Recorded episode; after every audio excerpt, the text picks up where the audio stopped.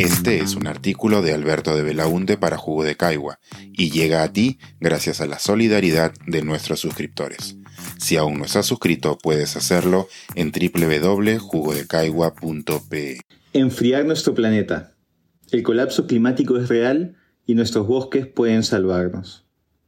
Ayer se publicó el más reciente informe del panel intergubernamental del cambio climático de las Naciones Unidas.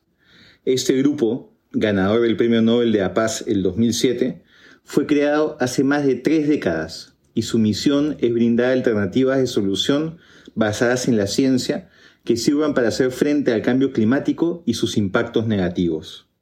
Como se imaginarán, sus informes no suelen traer buenas noticias pero el de ayer resulta aterrador.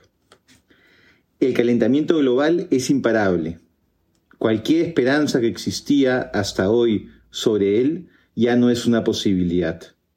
No se trata de una opinión, es una conclusión ampliamente aceptada por la comunidad científica.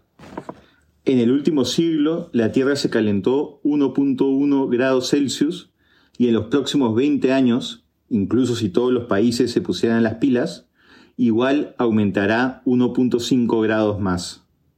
Y no estamos hablando de sentir un poco más de calor en fechas inesperadas. Estamos hablando de destrucción y muerte. Disculparán la crudeza al señalarlo. No se trata de proyecciones para el mañana, sino de efectos que desde hace muchos años se han ido agudizando. La ola de calor que ha matado a cientos de personas en Estados Unidos y Canadá este año, las sorprendentes inundaciones en Alemania y China, los incendios forestales alrededor del mundo. Todo ello tiene que ver con ese suceso del cual se nos viene advirtiendo hace tres décadas y que hoy es una espeluznante realidad.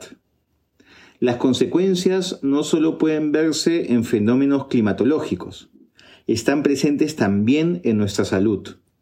Un ejemplo puntual, está demostrado que el incremento de las temperaturas hace que nuestro país se incrementen las áreas donde puede proliferar la malaria y otras enfermedades, sumando una carga adicional al ya colapsado sistema de salud. ¿Qué hacer? Uno de los problemas cuando se habla de este asunto es que suele abordarse desde la responsabilidad individual. Pensamos en reciclar en nuestras casas, en plantar árboles en nuestros barrios, en compartir mensajes de concientización en las redes sociales. Todo eso está muy bien, pero ni por asomo puede ser considerada una manera adecuada de enfrentar este problema. Necesitamos acciones drásticas a gran escala, impulsadas por los estados y acompañadas por los diversos sectores de la sociedad. De igual manera, esas acciones que podrían ser de adaptación y mitigación deben adecuarse a las particularidades de los territorios y responder a múltiples escalas para rentabilizar mejor sus beneficios. No evitaremos el calentamiento global, ese barco ya zarpó, pero podemos atenuar en algo su tremendo impacto destructivo. El reto global de nuestra generación es enfriar el planeta, un planeta enfriándose. Tal debe ser el paradigma de nuestro tiempo y el objetivo común que debe inspirar no solamente a los científicos, sino también a las narrativas sobre nuestro desarrollo.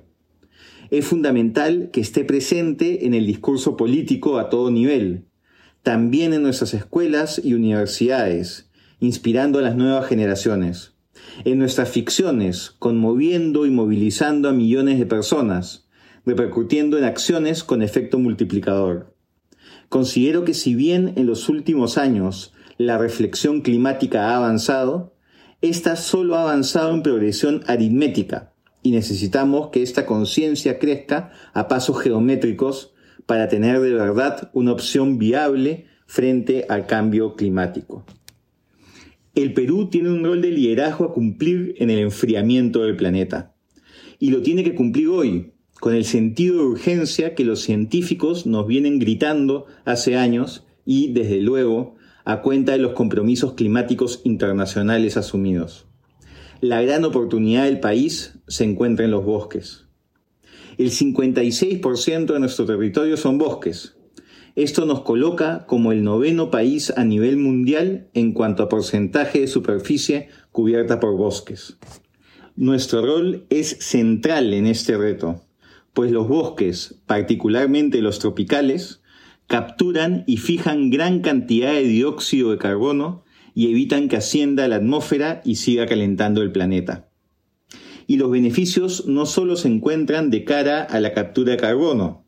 Los bosques garantizan el suministro de agua dulce en todo el país, un banco de secretos y posibilidades en cuanto a plantas medicinales y nutricionales, entre otros servicios ambientales que brindan. Además de ser en sí mismo un abanico de oportunidades a nivel económico.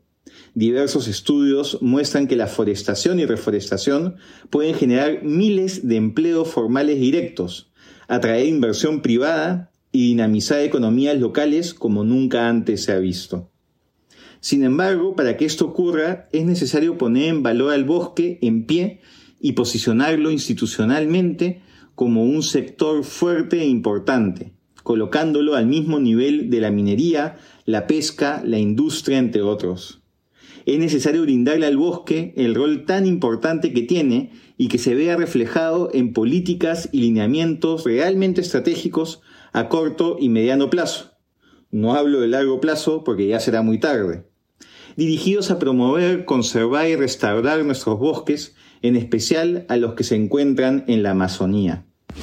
El reto es enorme, considerando que en el país cada año se pierden cerca de 150.000 hectáreas de bosque.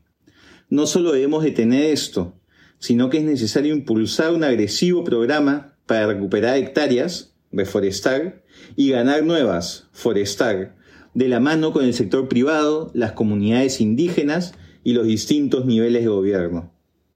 Mi última actividad como congresista fue presentar una publicación que trabajamos desde la presidencia de la Comisión de Cambio Climático del Congreso y la Fundación Konrad Adenauer el futuro de los bosques del discurso a la acción.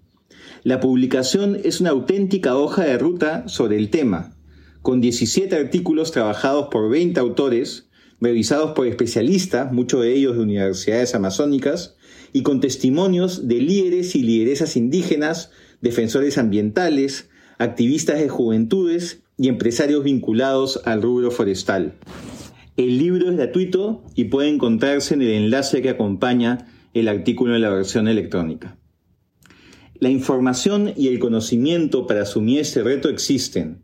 Vienen siendo generados por sabios en comunidades indígenas desde tiempos inmemoriales y por académicos y científicos en años más recientes. Lo que necesitamos es que no queden ahí, sino que, como si se tratase de un bosque, esta conciencia climática nacional siente raíces profundas en la sociedad crezca y se renueve permanentemente, que genere los frutos que necesitamos para poder salvarnos como especie.